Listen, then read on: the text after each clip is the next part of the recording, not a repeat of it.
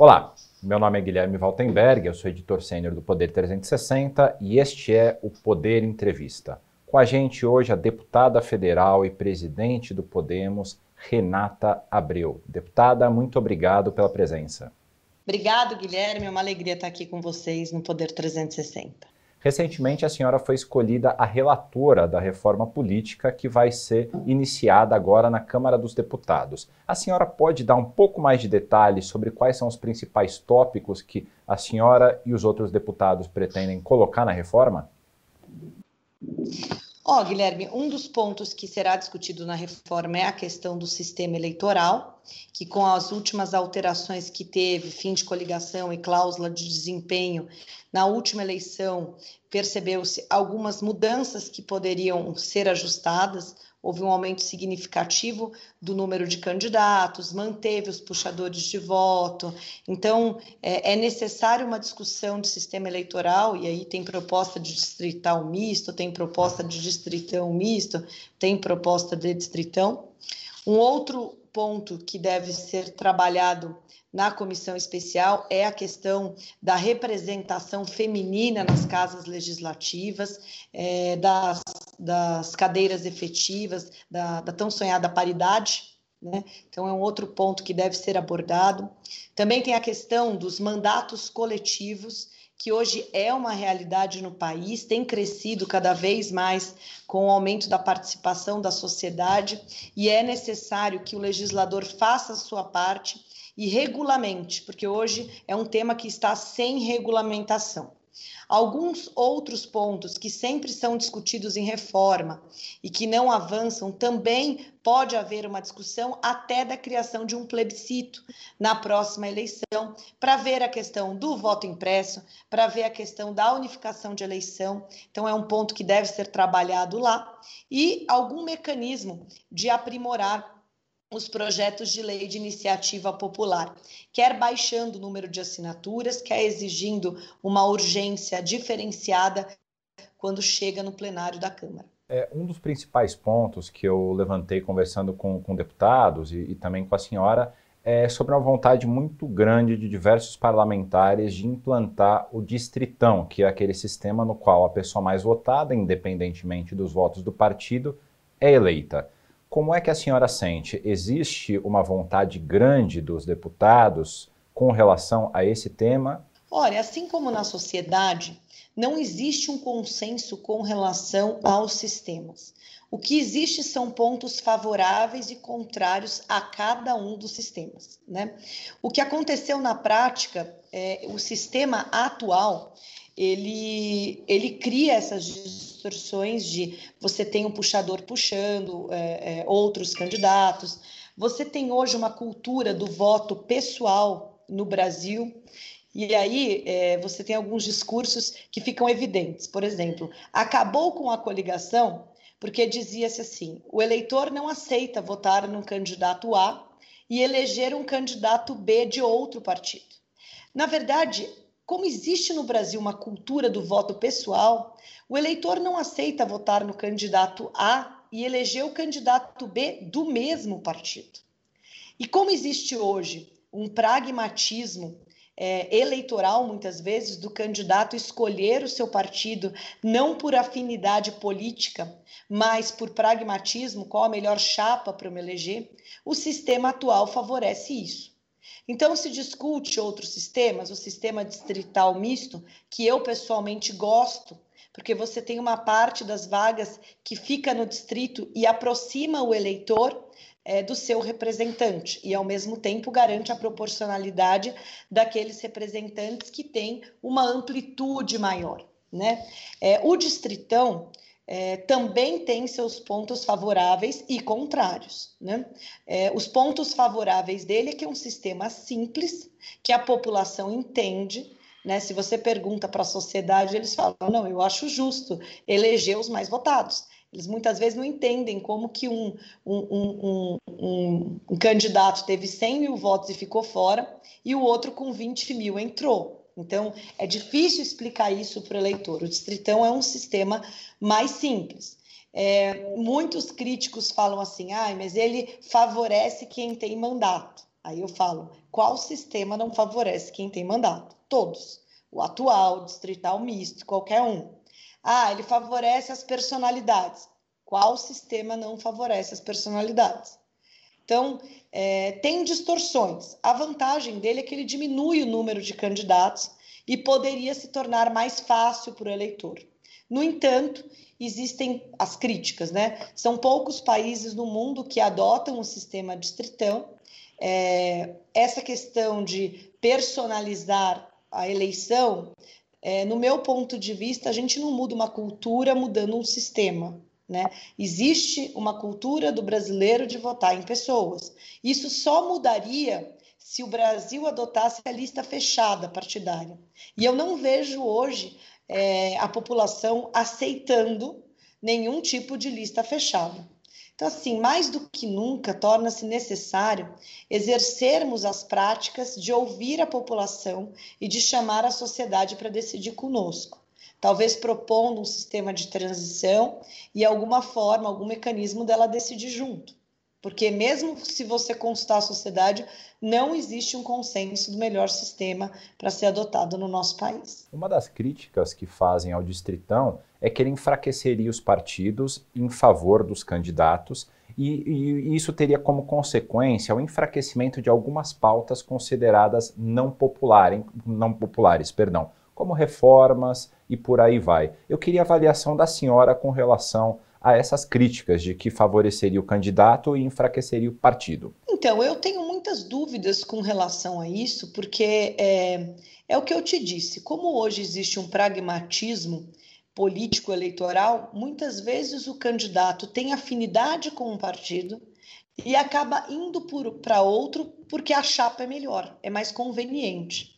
Então, talvez o distritão, um ponto favorável dele, é que, como as chapas não, não têm importância, o, o candidato escolheria aquele partido que ele tem mais afinidade quer com o dirigente, quer com as pautas, quer com a ideologia.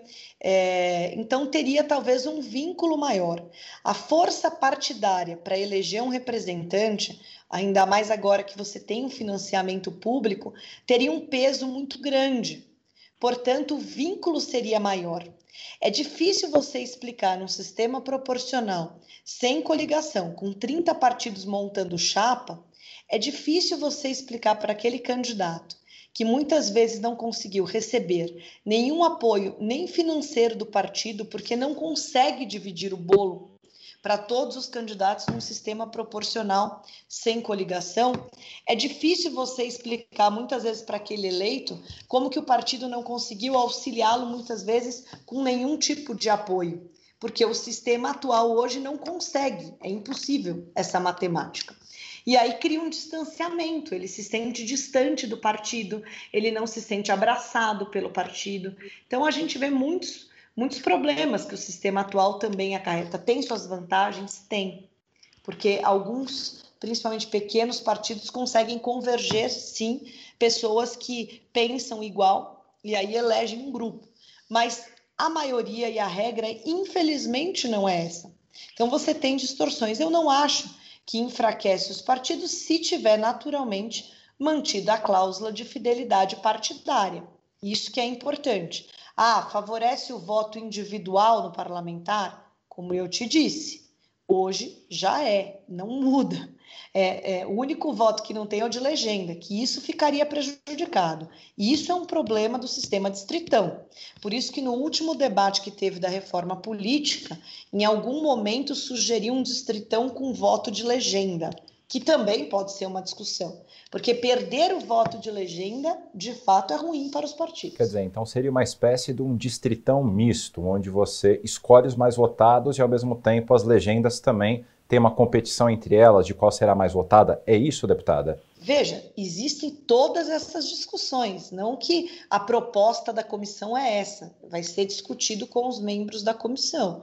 Hoje você tem um sistema distrital misto que está sendo discutido, você tem uma proposta de distritão misto, que é o que você falou, existe o próprio distritão, que a gente sabe hoje que é, tem um sentimento da casa pelo distritão maior, é verdade, é, mas isso só é possível de se aprovar um sistema se tiver o um mínimo de consenso e de acordo.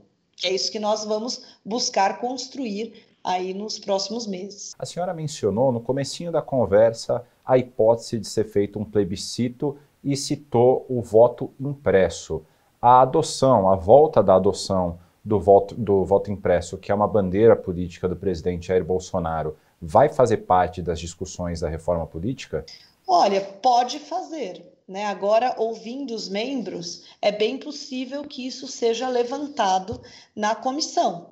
E pode sim ser tratado nessa comissão, porque se trata de uma PEC, e a, a PEC do voto impresso também é tratado por, por emenda à Constituição, portanto, poderia ser encorpada no texto é, é, da comissão especial. A senhora disse também sobre a possibilidade de haver um plebiscito para decidir com relação à volta do voto impresso. Como é que é essa ideia? A, a, ideia é justamente como acontece em vários países do mundo, por exemplo, nos Estados Unidos, no momento da eleição, o eleitor não só decidir os seus representantes, mas poder opinar muitas vezes em temas que ficam parados na casa, né? É, a própria questão da unificação da eleição é um tema que é, existe uma dúvida, tem boa parte que quer, boa parte que não, e por que não a população decide junto? Então, o momento da eleição poderia ser utilizado para N questões de participação popular. Nós precisamos aprimorar esses mecanismos de democracia participativa e direta. E acho que esses temas da reforma política poderiam ser usados sim no plebiscito, até porque vai ser muito difícil. É, quando a gente trata da reforma política, se trata 10 temas para aprovar um. Isso é histórico, um ou dois.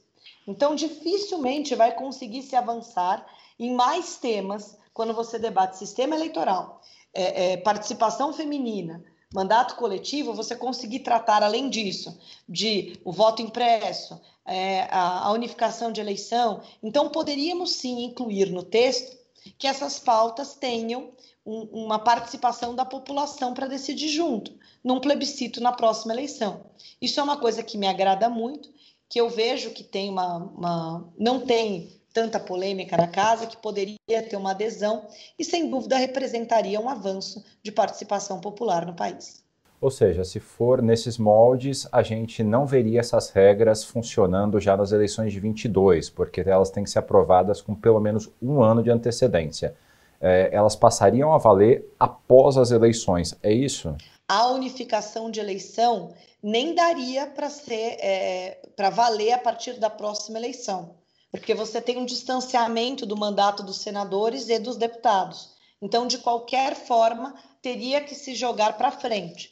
É, até o próprio sistema eleitoral poderia ser colocado em questão, é, votando um sistema de transição é, e, e uma, uma, uma, consulta popular. Isso precisa ser debatido com a comissão, mas a ideia é aprimorar esse mecanismo para que a gente consiga destravar as pautas que, que tenha divergência no Congresso e que seja de difícil aprovação. A senhora mencionou agora há pouquinho né, que toda reforma política traz 10 temas para serem discutidos e, no final das contas, um ou dois são aprovados.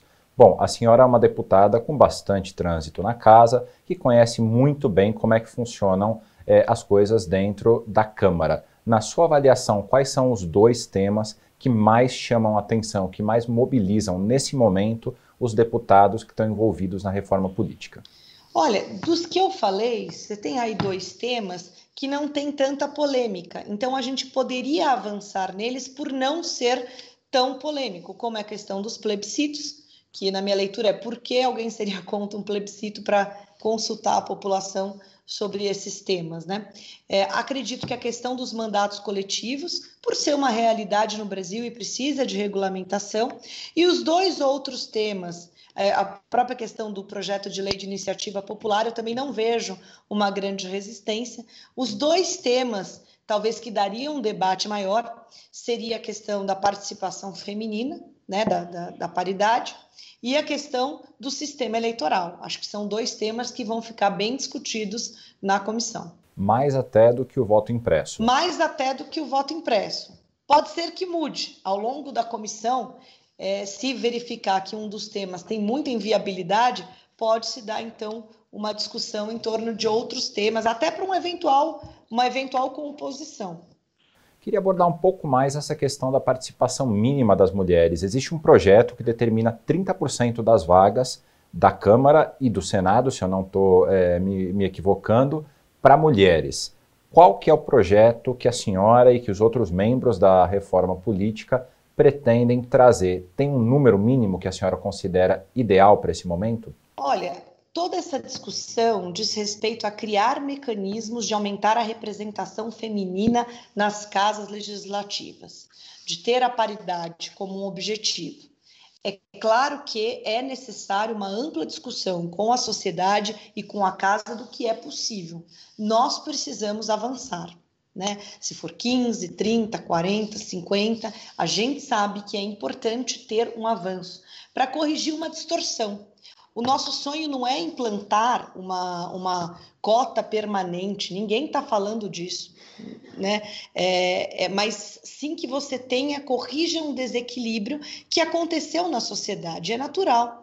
Imagine você que há anos atrás nós mulheres não podíamos votar. Nós não tínhamos o direito de votar, nós não tínhamos o direito de ser votada. Então, a sociedade nos tratou de uma forma diferenciada.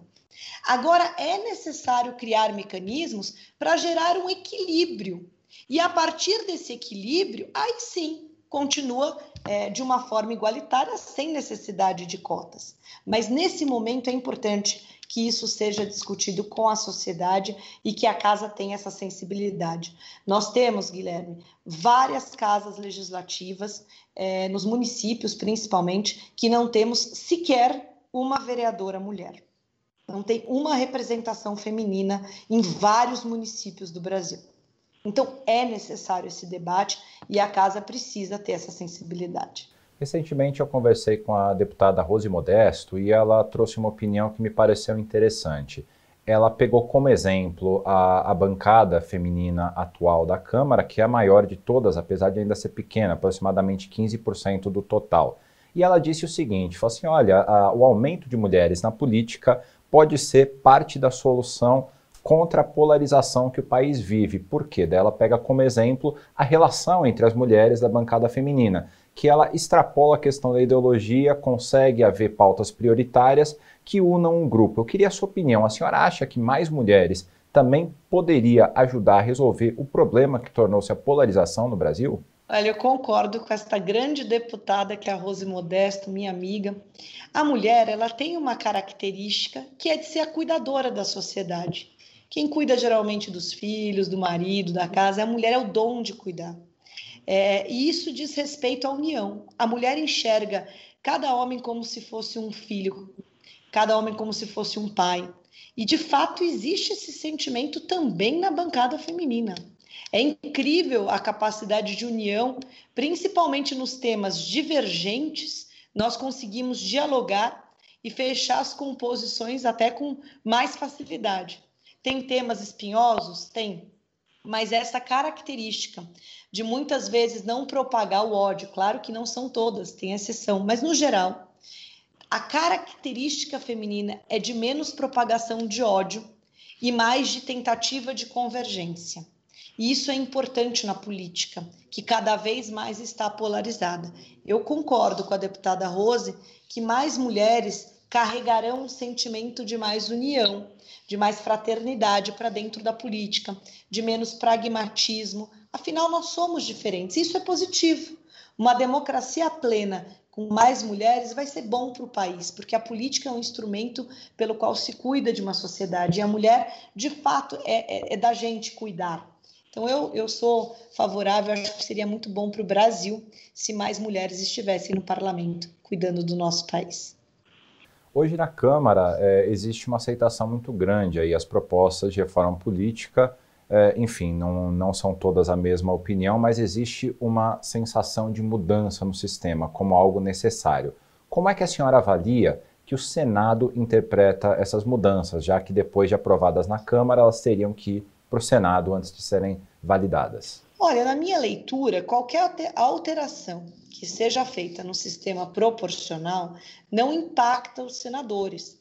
Então, eu pessoalmente eu não acredito que numa eventual alteração do sistema eleitoral que os senadores enfrentariam uma, uma oposição à Câmara, né? Porque é como se a Câmara é, não se envolvesse na, na questão do Senado e o Senado não se envolvesse na questão da Câmara salvo se houvesse uma discussão como a unificação de mandato que mexesse no tamanho do mandato dos senadores, se isso ficar restrito à eleição proporcional, eu acho que eles não enfrentariam nenhum tipo de desgaste com a Câmara de travar uma, uma eventual mudança no sistema eleitoral. Mudando agora um pouco o assunto para as eleições de 2022. O Podemos pretende ter um candidato próprio à presidência no ano que vem? Sim, esse é o nosso projeto apresentar para a sociedade uma alternativa contra a polarização.